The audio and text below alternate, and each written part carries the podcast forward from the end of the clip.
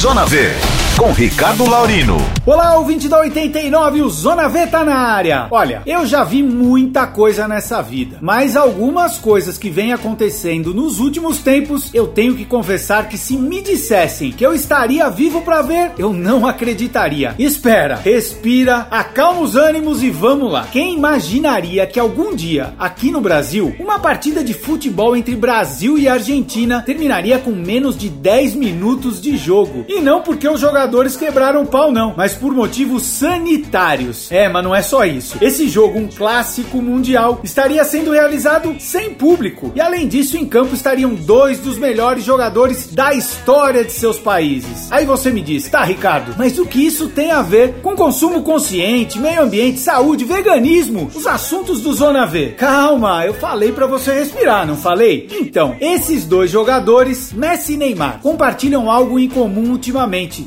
sua alimentação. É, quem diria, hein? O primeiro, o craque argentino, já há algum tempo para manter a forma, melhorar sua recuperação física e com isso manter o desempenho em alto nível, segue durante longos períodos da temporada uma alimentação à base de vegetais, com pouquíssima ingestão de alimentos de origem animal. Não, não, o Messi não segue uma alimentação vegana constantemente. Por isso, você pode até vê-lo em um churrasco com amigos ou familiares nas mídias sociais, mas comer carnes e derivados não prevalece na rotina alimentar do craque argentino. E o Neymar? Bom, a forma física do camisa 10 da nossa seleção virou assunto para quem gosta de futebol. Os comentários de que ele estava fora de forma ganharam força diante da fraca atuação que ele teve contra o Chile. Caramba, hein, eu tô parecendo comentarista esportivo. Mas então, logo após esses comentários, seu staff divulgou que para acelerar o processo de retorno à forma física desejável, ele adotou uma alimentação vegana. Ah, então ele vai fazer regime, Ricardo. Viu como a alimentação à base de vegetais é uma dieta para emagrecer? Se você pensou isso, eu te peço, não tire conclusões precipitadas. Sim, a alimentação à base de vegetais, quando bem adequada às características do atleta, ajuda sim a perder o peso, mas sem perder a massa magra. Ou até mesmo ajuda a ganhar mais dessa massa desejável. Foi o caso, por exemplo, de Lewis Hamilton, que desde que adotou o veganismo em sua vida, ganhou 7 quilos de de massa muscular, segundo ele mesmo. Ou seja, diferente do que muitas pessoas pensam e até mesmo do que muitos profissionais de saúde ainda falam pelos quatro cantos, a alimentação à base de vegetais pode ser uma grande aliada para atletas de todos os esportes. Não, o Neymar não adotou uma alimentação vegana para sempre, pelo menos não disse nada a respeito. Apenas está se preocupando com uma rápida adequação de seu estado físico para a prática do futebol. Mas vai saber, né? Olha, Partida do Brasil e Argentina realizada sem torcida. Jogo que é encerrado com menos de 10 minutos. E não por uma briga entre jogadores, mas por uma interrupção da Anvisa. Ah, se me contassem, eu não acreditaria. Mas o que mais chama atenção pro que a gente conversou hoje não é nada disso, mas sim o fato de que a alimentação à base de vegetais vem derrubando os mitos mais enraizados e antigos sobre comer carne, seja ela vermelha, branca, de frango ou de peixe e mesmo os derivados. É é, como eu disse, coisas diferentes vêm acontecendo. Coisas que muitos não acreditariam. Cá pra nós, nem mesmo eu. É isso aí, galera. O Zona V de hoje vai ficando por aqui. Uma ótima semana para vocês e até segunda que vem.